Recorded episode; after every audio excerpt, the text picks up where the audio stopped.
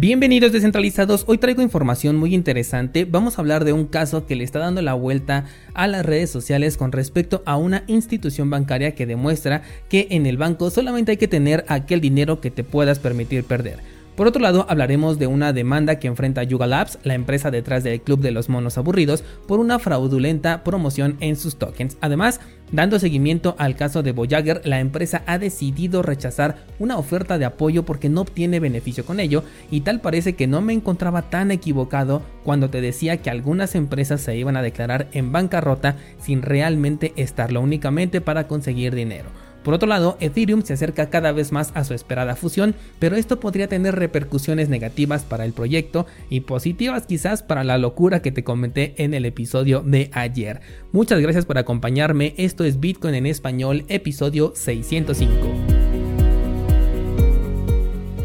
El precio de Bitcoin en este momento ha regresado a los niveles que ya eh, habíamos marcado desde junio de este mismo año. En este momento se encuentra en 21.069 dólares y lo único interesante lo vamos a encontrar en el marco temporal de una semana en donde la vela semanal eh, tanto cerró como abrió por debajo de esta media móvil de 200 periodos colocándolo entonces como un falso rompimiento. La semana pasada estábamos a la expectativa de si esta vela cerraba por encima para eh, ver si tendríamos una posibilidad de un cambio de tendencia. Sin embargo, eh, fue una ruptura que únicamente duró dentro del marco temporal diario, pero ya la vela semanal tanto cerró como abrió por debajo de esta media móvil y de hecho desde que comenzamos la semana el día de antier el precio ha tenido movimiento bajista rumbo nuevamente a nuestra zona psicológica de los 20 mil dólares. Así que nuevamente regresamos a ese escenario que ya tenemos pues bastante bien definido. Recuerda que estamos en un nivel entre los 19 y los 23 mil dólares aproximadamente y mientras el precio no salga de ese canal pues no vamos a ver ningún movimiento interesante. Ya no se confirmó entonces la posible llegada a los 30 mil de la que hablamos la semana pasada después de haber visto una ligera ruptura del nivel de los 23 mil. Así que toca nuevamente esperar y este es un excelente momento para que reacomodes tu estrategia. En este momento ya lo podemos considerar como un canal, lo que todavía no sabemos es si se trata de un canal de acumulación o bien de uno de redistribución todavía buscando un nuevo mínimo que yo personalmente lo sigo esperando aún en el nivel de los 14 mil dólares. Vamos con la información del día y vamos a comenzar con esta demanda que sufre Yuga Labs, producto de la organización de un grupo de inversionistas que compraron los tokens entre abril y junio. La demanda indica que los usuarios fueron inducidos a través de campañas publicitarias para comprar los productos financieros de la empresa, como por ejemplo los tokens NFT de estos monos aburridos o Bored Apes y su criptomoneda el Ape. Estas campañas publicitarias incluyen la participación de artistas de la talla, por ejemplo, de Eminem promocionando sus tokens NFT en un video musical. La queja viene después de que actualmente estos inversionistas afectados perdieran el 87% del valor de su inversión y pues se encuentran inconformes con ello. Bueno, personalmente yo creo que la decisión de compra de lo que quiera que sea es algo completamente personal. El marketing y la publicidad está hecha para llamar la atención, pero no demandarías a Coca-Cola por inducirte a comprar su producto que es malo para la salud. Más bien tú eres el que decides lo que es bueno o malo para ti como persona y tenemos que hacernos responsables de esas decisiones que tomamos. Así que al tema de la demanda poco caso le quiero hacer. El motivo real por el cual traje la nota al episodio es porque estos tokens NFT vienen de una empresa centralizada que finalmente no dejan de ser un producto tradicional, con el añadido de una promesa en este caso, que es probablemente la recuperación de esta inversión. En este caso, los monos te permiten formar parte de un club en donde ya hay un par de artistas involucrados. Artistas que evidentemente pudieron ser contratados porque estamos hablando de empresas centralizadas para hacerle promoción a lo que están mostrando, porque la publicidad cuesta, por lo que dejarte influenciar por esta, esta clase de, publicidad es como cuando llegó una vez en una reunión una persona a decirme que Carlos Slim estaba invirtiendo en una empresa que claramente era una estafa y posteriormente se descubrió que efectivamente lo era. Y mejor no mencionar el nombre de esta empresa para evitar problemas. El hecho de que una empresa centralizada pueda crear su token y venderlo no difiere entonces de cualquier otro producto que se pueda ofrecer por parte de una empresa. No representa una revolución tecnológica. Lo mismo pudieron ser cartas coleccionables o el acceso exclusivo a un evento o a un club como en este caso, pero ya cuya entrada estás pagando. No importa si te dan un ticket en papel impreso o bien te dan un ticket en un NFT. El hecho de que sea centralizado además abre las puertas a esta clase de demandas y es ahí cuando digo, bueno, la libertad de que cualquiera pueda crear sus propios NFT es interesante, pero no termina ofreciendo algo así como para que digamos realmente se necesita la utilización de un token NFT en lugar de cualquier otro activo tradicional. Eh, lo que sí estoy muy interesado es ver cuál va a ser la evolución de estos tokens en el próximo mercado alcista. Por el momento las compras están cayendo bastante y eso a pesar de que los precios de estos tokens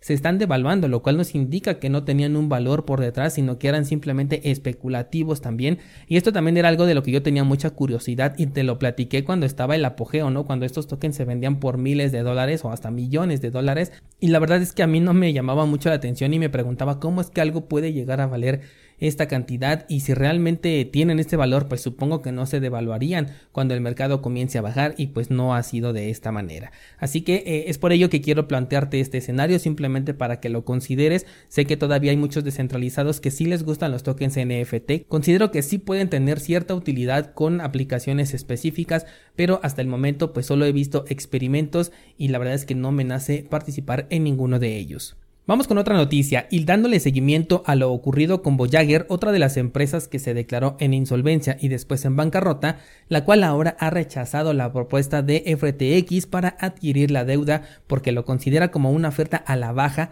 que solamente beneficia a la empresa de FTX. A lo cual el CEO comentó que se trataba de una opción para que los inversionistas que en este momento tienen su dinero congelado pudieran recuperar gran parte, no dijo qué porcentaje, pero gran parte del dinero invertido y actualmente congelado. Además, no dudó en exponer a la empresa diciendo que no le ve sentido a la declaración de bancarrota porque la empresa, en este caso de Voyager, todavía cuenta con el 75% del patrimonio original. Eso significa que tienen todo ese capital para abrir todo un proceso de liquidación en donde los más afectados van a terminar siendo los usuarios, ya que los costes del proceso de quiebra van a ser pagados con este dinero que finalmente le pertenece a esa gente que en este momento no puede acceder a su propio dinero. Y además hay muchos consultores en este momento que estarían encantados de llevar el caso y cobrar comisiones durante todo este tiempo que dure el proceso de liquidación, reestructuración o bancarrota, lo que sea, porque durante todo este tiempo ellos pueden seguir cobrando de este mismo dinero, tal como sucedió con MTGOX. También dijo el CEO de FTX que lo mejor pues era darle pronta solución al problema, porque conforme el precio de Bitcoin cambiara, entonces las condiciones de pago de aquí a un par de años podrían ser muy distintas y esto también podría perjudicar al usuario final. Con esto se está refiriendo a ese caso que yo te comentaba con el exchange de MTGOX, en donde por ejemplo si tú tenías un Bitcoin dentro de la plataforma que en aquel entonces 2014 te estoy hablando podía valer por ejemplo 400 dólares, no sé si a día de hoy te regresarían esos 400 o bien te regresarían un Bitcoin. Eso es algo que todavía no se sabe y a lo que se arriesga uno cuando está invirtiendo dentro de plataformas centralizadas, porque no sabemos cuáles van a ser las condiciones de regreso de ese dinero. Si se va a tomar como una liquidación al momento en el que ocurrió el hackeo o el cierre de la empresa, como en este caso con Voyager, o si realmente se va a manejar como un token. Yo personalmente creo que va a ser eh, a, precio de dólares. Y por lo que está comentando aquí el CEO de FTX, pues también está pensando lo mismo, por ello quiere ofrecer una solución lo más pronto posible. Por un lado vemos a este CEO como un salvador y eso es justamente lo que están reclamando las personas de Voyager y realmente no lo es, no es un salvador, evidentemente tiene algo que puede sacar de provecho, pero en primer lugar estamos hablando de empresas centralizadas, todo acuerdo tiene que tener una ventaja y si no le gusta a Voyager pienso que es porque podrían perder ese dinero que tienen en este momento y del cual se quieren apalancar a lo largo de un buen rato en lo que resuelven este problema. Por otro lado, lamentablemente los usuarios que sí están afectados necesitan una solución rápida y accesible para su dinero, y esa podría ser la opción que está ofreciendo FTX, que al menos en papel ofrece recuperar la mayor cantidad de su inversión en un periodo corto de tiempo, a diferencia de lo que está ofreciendo Voyager, que hasta el momento pues no es nada, no está ofreciendo solución alguna, ni tampoco un periodo de tiempo específico. Desventajas nuevamente de tener dinero en servicios centralizados, donde al final ante un problema dependes enteramente de las decisiones que tome un grupo de personas. Vamos con otra noticia y el fin de semana se viralizó un video en redes sociales de una actriz, si no me equivoco es mexicana, que compartía su experiencia negativa con el banco de BBVA aquí en México, ya que comenta que perdió su celular y los atacantes consiguieron entrar a la aplicación del banco desde su teléfono y sacar lo que ella denomina como los ahorros de toda su vida. Ante esta eventualidad, la respuesta de la institución bancaria es que no iban a respaldar el dinero robado y no se harían responsables de la pérdida a pesar de que se pudiera tratar de un evento de baja seguridad en su propia aplicación. Con esta poca información que nos dan a través de un video muy corto, hay muchas cosas que quedan en el aire con respecto a este caso, pero personalmente no busco profundizar en ello, sino hacer eco de aquel mensaje que por mucho tiempo los bancos, tanto comerciales como centrales, han compartido diciéndonos que las criptomonedas o Bitcoin es un sector de alto riesgo y que no tiene respaldo de ninguna institución y que en caso de pérdida nadie te podía respaldar. Bueno, pues parece que el caso tal como ya lo hemos visto en otras circunstancias es el mismo o incluso peor dentro del sector tradicional con la banca. Y digo que es peor porque en este caso tú no tienes ni siquiera esa responsabilidad de la pérdida, sino que depende de un tercero, puesto que si decidimos dejar dentro de una institución bancaria nuestro dinero, es porque le cedimos el control y la responsabilidad de cuidarlo a esa institución, algo que también se le ataca mucho a Bitcoin y por ello la popularidad de servicios centralizados dentro de este sector.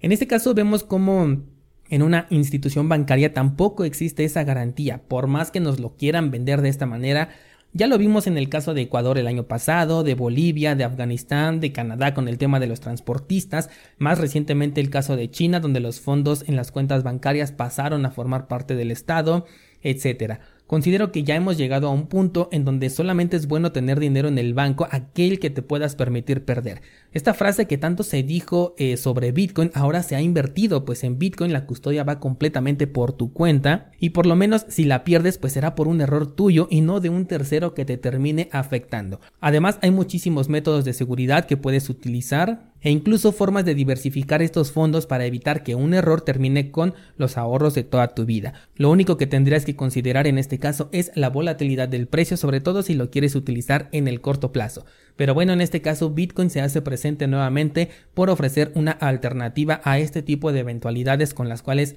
ya nos hemos topado mucho a lo largo de la historia y quien aún siga diciendo actualmente que Bitcoin no tiene una utilidad es porque simplemente no la quiere ver. Por último, vamos a información sobre Ethereum y es que cada vez se está acercando más a la esperada fusión o por lo menos a la fecha del roadmap tentativo según como lo definieron sus propios desarrolladores y esto, aunque tiene implicaciones positivas para el punto de vista de algunos, también puede traer otras negativas. Esto nos dice un profesor de la Universidad de Estados Unidos en una publicación en Twitter. Y es que, de acuerdo al cambio que se va a aplicar al pasar al modelo de prueba de participación, el token de Ether podría ser considerado como un security, es decir, un activo de inversión en el cual se busca obtener una ganancia. Esto porque al ser prueba de participación se estaría realizando una inversión con el objetivo de recibir un rendimiento a cambio, una ganancia. Y ojo aquí porque esto es algo que ya se ha planteado en, en diversas ocasiones, no es la primera vez que se menciona y le pega directamente a cualquier proyecto que incluya la prueba de participación en su modelo. La única área gris de la consideración es que todo es a raíz de los esfuerzos de un tercero, es decir, de, los, de las personas que hacen staking, por lo que la participación de los holders puede llegar a ser tan pequeña que se termine considerando como el esfuerzo de otros y entonces esto lo libre de ser un security. Este debate ya lleva mucho tiempo en el aire y es una de las desventajas de que exista una entidad detrás del proyecto, en este caso Ethereum como organización y Vitalik como representante. Por eso ayer en el podcast te lancé esta loca idea de que si abiertamente se volviera centralizada, pues tendría las cosas más fáciles, ya que ahora depende de la interpretación de la ley o bien de la modificación de la misma, a la cual tendría que acatarse o bien realizar cambios para deslindarse de dicho señalamiento. Así que otra cosa adicional por la cual Ethereum se tiene que preocupar. Por cierto, muchas gracias a todos ustedes por los comentarios que me hicieron llegar en el episodio de ayer. Me hicieron comentarios y preguntas muy interesantes que voy a ir compartiendo con ustedes posteriormente, como por ejemplo el poner en duda a Cardano con la base de lo que dije ayer sobre Ethereum. Pero bueno, ya habrá momento para platicar sobre ello. Por ahora te sugiero darle una revisada a las notas de este programa. Vas a encontrar el enlace para cursosbitcoin.com esta semana voy a subir una nueva clase cada día. Ayer subí una